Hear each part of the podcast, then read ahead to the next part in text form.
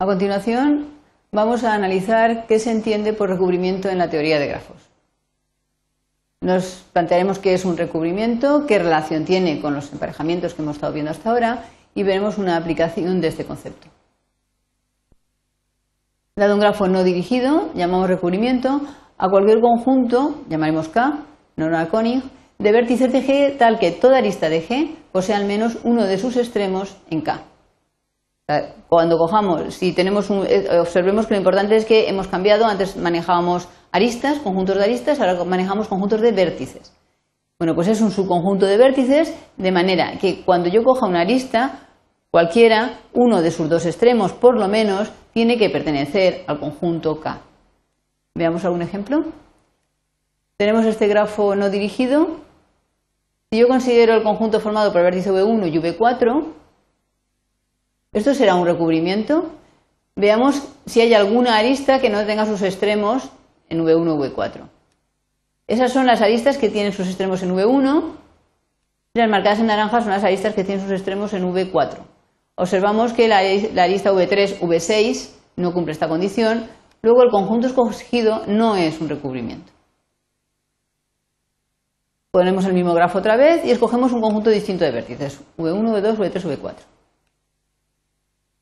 ¿Cuáles son las aristas que tienen sus extremos ahí? Si nos fijamos todas, ¿eh? o uno o otro o los dos, que también es posible. Con lo cual, este conjunto sí es un recubrimiento. Viendo esta definición, pues obviamente el conjunto de todos los vértices es el recubrimiento trivial. Precisamente porque el conjunto de vértices es el recubrimiento trivial, parece que lo interesante en este caso, ¿qué será? Escoger el recubrimiento que tenga mayor número posible de vértices, como hacíamos antes con los emparejamientos, eso no parece que tenga mucho sentido. Lo interesante será coger recubrimientos pequeñitos. Entonces vamos a ir a buscar, a definir qué se entiende por recubrimiento mínimo. En un grafo no dirigido, un recubrimiento cualquiera se dice que es mínimo en el caso de que no exista ningún otro recubrimiento que tenga más vértices que él. Como antes en el caso de emparejamientos máximos, no, significa que no tenga otro recubrimiento que se pueda hacer más pequeños a partir de él, sino que uno distinto o parecido, el caso es que tenga menos, vértices. Veámoslo con un ejemplo.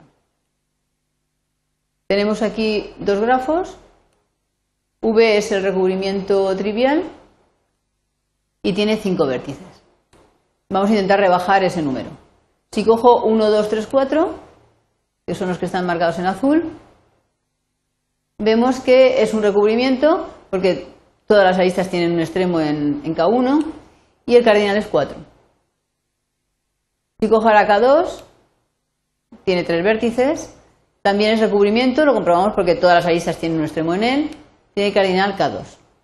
Y si analizamos, vemos que cambiemos, cogemos, eh, cojamos el conjunto que cojamos, que tenga dos vértices, ya sea 1 y 4, o sea 5 y 2 o 3 y 6, si cubrimos todas las posibilidades, vemos que siempre hay una arista, por lo menos, que no tiene ninguno de sus extremos en el recubrimiento. Con lo cual, eh, eh, no, hay recubrimientos con cardinal 2. Y obviamente tampoco hay recubrimientos con cardinal 1. Porque si cojo uno, por ejemplo, cojo el vértice V sub 2, pues la arista 5 o 4 no tiene ninguno de sus extremos en el recubrimiento. Con lo cual, no hay ningún otro recubrimiento que tenga cardinal más pequeño y en este caso K sub 2 es el mínimo. Veamos ahora qué relación hay entre recubrimiento y emparejamiento. Tenemos aquí un grafo no dirigido y vamos a considerar el emparejamiento que acabamos de pintar. V1, V2, V5, V4, las dos aristas. Consideramos que K sub 1 es un recubrimiento cualquiera, da lo mismo, uno cualquiera. Nos preguntamos quién tendrá más elementos, si el emparejamiento, el recubrimiento o no se sabe. Consideremos la arista V1-V2 del emparejamiento. Por lo menos el V1 o el V2 tienen que estar en el recubrimiento por la propia definición de recubrimiento. Si ahora considero la otra arista, V5-V4, que los he marcado en naranja, o V5 o V4 tienen también que estar en el recubrimiento por la propia definición. Entonces vemos que seguro que el, recubrimiento caso 1 tiene por lo menos dos vértices.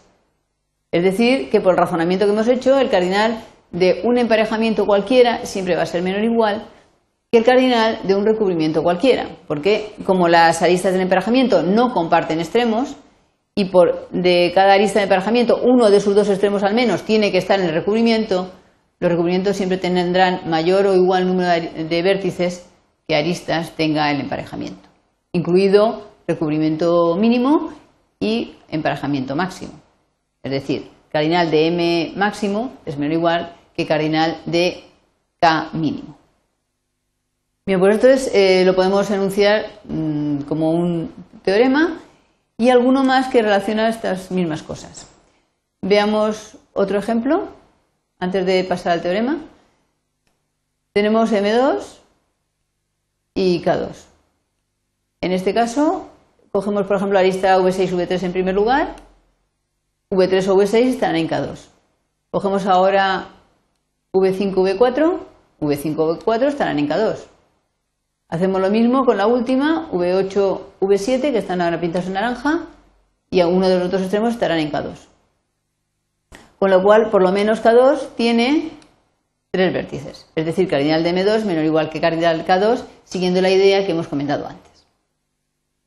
Llevándolo a los teoremas que decíamos, tenemos que en caso de tener un grafo no dirigido y un emparejamiento y un recubrimiento, se verifica que el cardinal de M es menor o igual que el cardinal de K.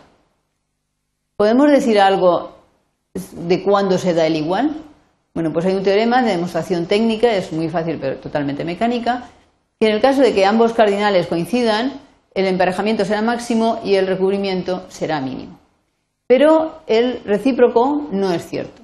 Puede ser que el emparejamiento sea máximo, el recubrimiento mínimo, y sin embargo los cardinales sean distintos, es decir, el recubrimiento estrictamente mayor que el emparejamiento. ¿Cuándo podemos afirmar la implicación de vuelta? ¿Se puede, eh, ¿Se puede afirmar en algún caso? Tenemos el teorema de Koenig. En el caso de que el grafo sea bipartido, el recíproco del teorema anterior es cierto. En caso de que m sea máximo y k mínimo, entonces siempre es cierto que el cardinal de m sea igual al cardinal de k. Es decir, que en grafos bipartido son equivalentes las dos condiciones. Cardinal de m igual a cardinal de k y m máximo y k mínimo son condiciones equivalentes. Veamos ahora una aplicación de este nuevo concepto. En la feria de muestras, que tenemos aquí el plano, se está remodelizando y van a instalar cámaras de seguridad en los cruces. se sabe que cada cámara puede controlar los, los pasillos que confluyen en el cruce en el que pongamos la cámara. La pregunta es cuántas cámaras colocaríamos de manera que todo el recinto quede vigilado y evidente que el evidentemente que el coste salga lo más económico posible, minimizando costes. Bien, la representación como grafo es obvia, los cruces serán los vértices y los pasillos entre cruces serán las aristas. Como la idea es que, eh, el eh, poner cámaras en, en, cruces, lo que tenemos que hacer es seleccionar cruces, es decir, seleccionar vértices. Tenemos que buscar un conjunto de vértices que cumplan qué? Bueno, pues que cumplan que si yo cojo una arista cualquiera, un pasillo cualquiera, uno de sus dos extremos vaya a parar a ese cruce donde he puesto la cámara, esté vigilado por esa cámara. Con lo cual, en realidad, lo que me están pidiendo es que encuentre un recubrimiento mínimo. Eh, se puede, eh, vía matemática, por ejemplo, se puede obtener que el conjunto V2, V3, V4, 6, 8 y 9 constituye un recubrimiento y además es mínimo. Con lo cual, esos, serían, esos vértices serían los cruces en los que habría que situar las cámaras para que el coste fuera lo más económico posible. Resumiendo, hemos visto que el concepto de recubrimiento está relacionado teóricamente con el de emparejamiento y además hemos visto alguna aplicación práctica de este último concepto.